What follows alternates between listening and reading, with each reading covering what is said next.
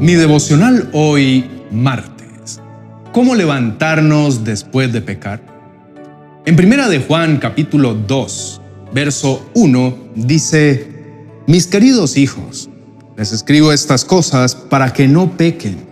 Pero si alguno peca, tenemos un abogado que defiende nuestro caso ante el Padre, es Jesucristo, el que es verdaderamente justo.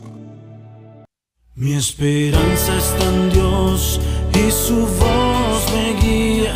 Con Julio Espinosa. Mi devocional hoy. Te invito a reflexionar en esto. ¿Alguna vez te has sentido tan mal por haber pecado que crees que Dios se cansó de ti? En la vida todos hemos cometido errores Hemos sido influenciados por el enemigo y sin darnos cuenta pecamos. Tienes que ser consciente que el diablo siempre va a querer tentarnos. Él sabe que nuestra carne siempre va a anhelar el poder o la fama para llenar nuestro ego y satisfacer nuestras pasiones.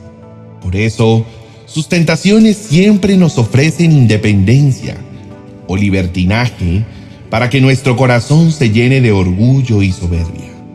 Eso le sucedió al rey David cuando mandó censar al pueblo. Dios le había dicho que no lo hiciera y sin embargo él decidió hacerlo. Su corazón había sido engañado por todo su éxito como rey y creyó que tenía la razón por encima de la de Dios. Por eso, cuando nos sentimos fuertes debemos cuidarnos del pecado porque nadie es tan fuerte como para que logren no volver a caer. La palabra de Dios dice, si ustedes piensan que están firmes, tengan cuidado de no caer. Primera de Corintios capítulo 10 versículo 12. Dios nos dio la capacidad de resistir cualquier tentación, pero también nos dio la facultad de decidir. Está en nuestras manos si decidimos aceptar o no la tentación pues no somos robots. Somos personas dotadas con capacidades asombrosas, como por ejemplo la capacidad de elegir. Eso sí, ten en cuenta que el enemigo siempre te va a engañar. El primero te alienta a pecar mostrándote el pecado como algo bueno, hermoso y satisfactorio.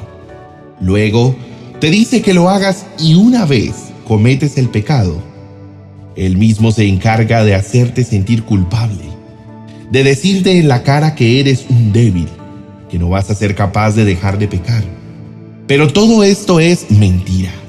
Y por eso en la palabra de Dios dice, pues ustedes son hijos de su Padre, el diablo, y les encanta hacer las cosas malvadas que él hace. Él ha sido asesino desde el principio y siempre ha odiado la verdad, porque en él no hay verdad. Cuando miente actúa de acuerdo con su naturaleza, porque es mentiroso y el padre de la mentira. Juan capítulo 8 verso 44. Él es excelente en hacernos sentir bien mientras pecamos, pero después se vuelve un experto en culpar y en señalar. Querido hermano, es importante que entendamos que como seres humanos vamos a fallar. No pretendo que termines este devocional pensando que si pecas, ya eres un hijo de Satanás. De hecho, no es lo mismo cometer un pecado que practicar un pecado. Primera de Juan capítulo 3 versículo 8 lo explica mejor. El que practica el pecado es del diablo, porque el diablo peca desde el principio. Para esto apareció el Hijo de Dios, para deshacer las obras del diablo. No sé si has escuchado aquella frase que dice, la práctica hace al maestro? Hay personas que ya se convirtieron en maestros del pecado. Tienen maestría en mentir, maestría en fornicar y en muchos pecados más. Pero aquellos que reconocemos que hemos fallado, aquellos que sentimos arrepentimiento y tenemos la intención de no volver a caer, tenemos también una promesa asombrosa escrita en Primera de Juan capítulo 2 versículo 1. Mis queridos hijos, les escribo estas cosas para que no pequen. Pero si alguno peca, Tenemos un abogado que defiende nuestro caso ante el Padre. Es Jesucristo, el que es verdaderamente justo. Cuando tú pecas, suceden dos cosas. O sientes la reprensión del Espíritu Santo, o te inunda la acusación de Satanás.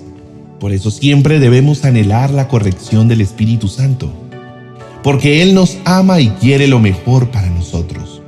Así no se vea tan atractivo al principio a veces los mejores regalos de Dios vienen en empaques poco atractivos. Para poder levantarnos del pecado, necesitamos humillarnos ante la presencia de Dios, reconociendo nuestro error y tener un corazón verdaderamente arrepentido. Fíjate bien que digo arrepentimiento y no remordimiento. El arrepentimiento cierra puertas al pecado. El remordimiento, no. Después de sentir arrepentimiento, acércate al Señor y pídele que restaure todo lo que el pecado dañó. Entonces experimentarás el gran poder de Dios y será Él mismo quien te levante de donde estás caído. Acompáñame a hablar con papá. Oremos.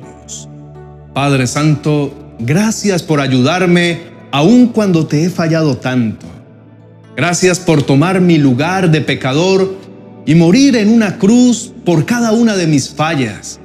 No tengo cómo agradecerte todo lo que haces por mí, pero traigo ante tu presencia un corazón arrepentido, un corazón deseoso de que sea restaurado por tus propias manos. Hoy he entendido que si me levanto del pecado en mis propias fuerzas, voy a volver a caer rápidamente. Pero si tú me ayudas y me levantas, entonces en tus fuerzas yo podré salir vencedor de ese pecado que tanto daño me ha hecho. Yo te amo mucho y no quiero darle espacio al enemigo para que me engañe y me haga pecar. Anhelo de todo corazón vivir todos los días en tu maravillosa presencia y agradarte a ti, solo a ti, Señor. Por eso hoy te presento mi vida Quiero que Cristo viva en mí. Quiero vivir para ti, Dios, y causarte muchas sonrisas en tu rostro. Así que te pido de todo corazón que me laves una y otra vez, las veces que sean necesarias para poder habitar en tu presencia todos los días.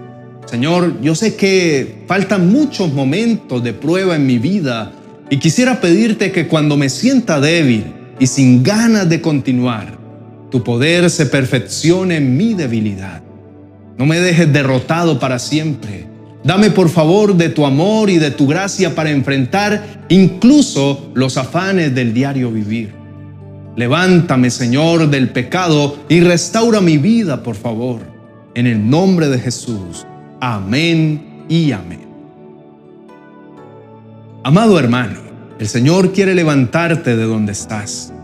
Él limpia tus lágrimas y te abraza para decirte que tienes una nueva oportunidad, que tu derrota por el pecado no es para siempre, pero es importante que te preguntes si realmente estás arrepentido, pues el arrepentimiento es la llave para la restauración.